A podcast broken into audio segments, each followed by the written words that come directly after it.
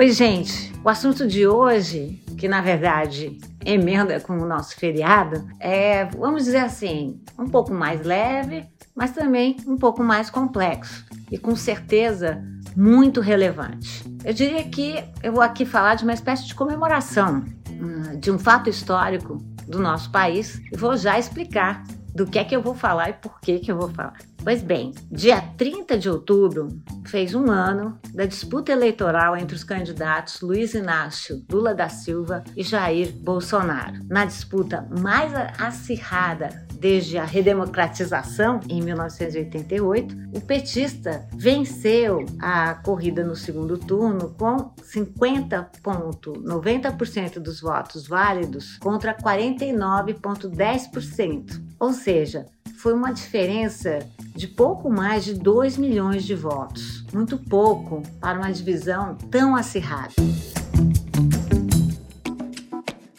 Acho que eu nem preciso retomar demais como foi difícil a campanha. Ela é matéria do tempo recente, né? Estamos falando aqui de um ano. Eu fico aqui imaginando que ao mesmo tempo que você me escuta, você relembra também a tensão e todo o clima do ano passado. As tentativas de anular a eleição, toda a campanha contra uh, o tipo de votação eletrônica que nós temos, reconhecida internacionalmente pela sua rapidez, eficiência e transparência. Enfim, isso tudo fez parte de um momento que rachou o Brasil. E esse tipo de divisão nunca é boa para a democracia porque vira torcida de futebol. E torcida de futebol pode até ser democrática, mas nesse momento de eleição ela cria fidelidades muito fechadas e a falta de escuta e a falta de diálogo. Por isso mesmo eu queria lembrar aqui que antes desse período eleitoral nós tivemos quatro anos de um governo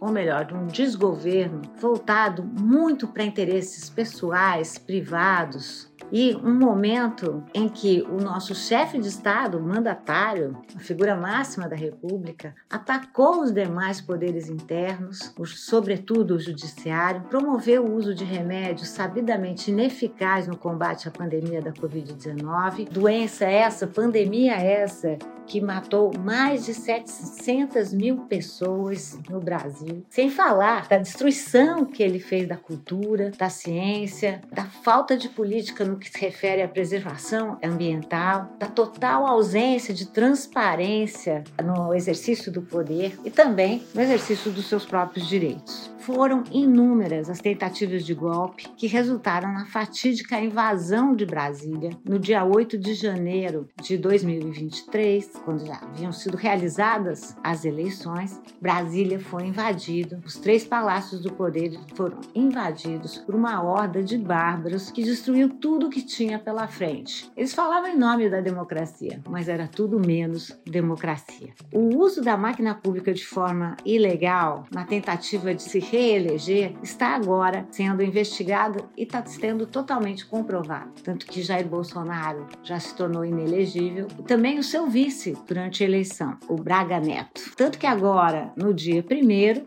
o Tribunal Superior Eleitoral condenou Bolsonaro mais uma vez em inelegibilidade pela segunda vez, agora por abuso de poder político nos eventos oficiais de 7 de setembro do ano passado. Ou seja, até 2030, Jair Bolsonaro é inelegível.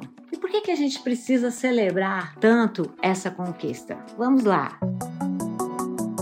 Democracia é um governo incompleto porque ele tem que sempre se abrir para novos direitos, para uma nova agenda, uma agenda cidadã. Já esse governo só falava em nome dos seus próprios direitos. Ele falava em nome de uma família heteronormativa, falava em nome de uma família apenas cristã, falava em nome de um grupo apenas branco e de classe média. Ele tem direito de falar sobre isso, mas como presidente de um país, ele não tem direito de falar apenas sobre isso. Ele tem legislação legislar por sobre uma nação que é plural e precisa ser inclusiva para se transformar em democrática. E por que é tão importante comemorar essa retomada da democracia?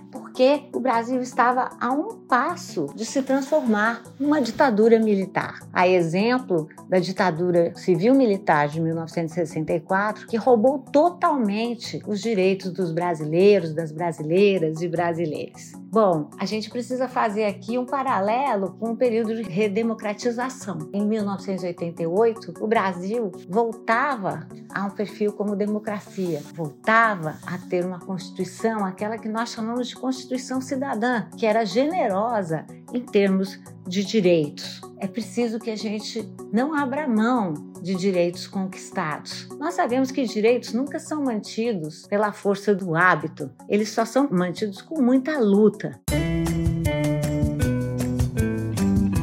E é por isso que nós precisamos de uma cidadania vigilante, a cidadania é uma franquia da democracia e cada um, cada uma, assume o seu lugar e luta por ela a partir do seu lugar. Então é preciso vigiar a democracia para que ela de fato floresça. É preciso vigiar os nossos governantes, os nossos políticos, os nossos representantes públicos também. Eu queria então dar esse conselho para as gerações que começam a estudar e mesmo ter um letramento democrático nesse momento. Por que é tão importante estudar história? Porque a história sempre deixa um lembrete. Não é possível dizer que o presente repete o passado, nunca repete igual, mas a história deixa um lembrete. Um lembrete de que democracia, até que se invente um outro regime, é o melhor que nós podemos ter, mas que a democracia não é um fim, ela é um meio, é uma forma de nós lutarmos pelos nossos próprios direitos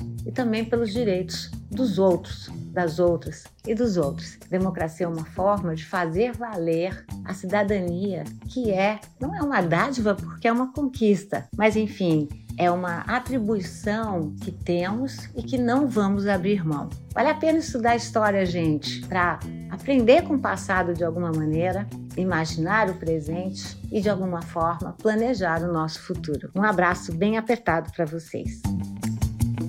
É isso. Esse é o podcast Oi, gente. A cada episódio eu vou escolher um fato da semana para a gente analisar, contextualizar e refletir. Se inscreve no Spotify ou na plataforma do podcast que você preferir e me segue no Instagram, arroba Lilia Schwartz, e assim você me conta tudo o que achou. Esse podcast é produzido pela Baioc Conteúdo, tem a direção do Nilman Costa, o roteiro do Luiz Fugita, do Nilman Costa e meu, e a edição da Amanda Hadsira. Até a semana que vem, gente, com outras notícias. E bom feriado!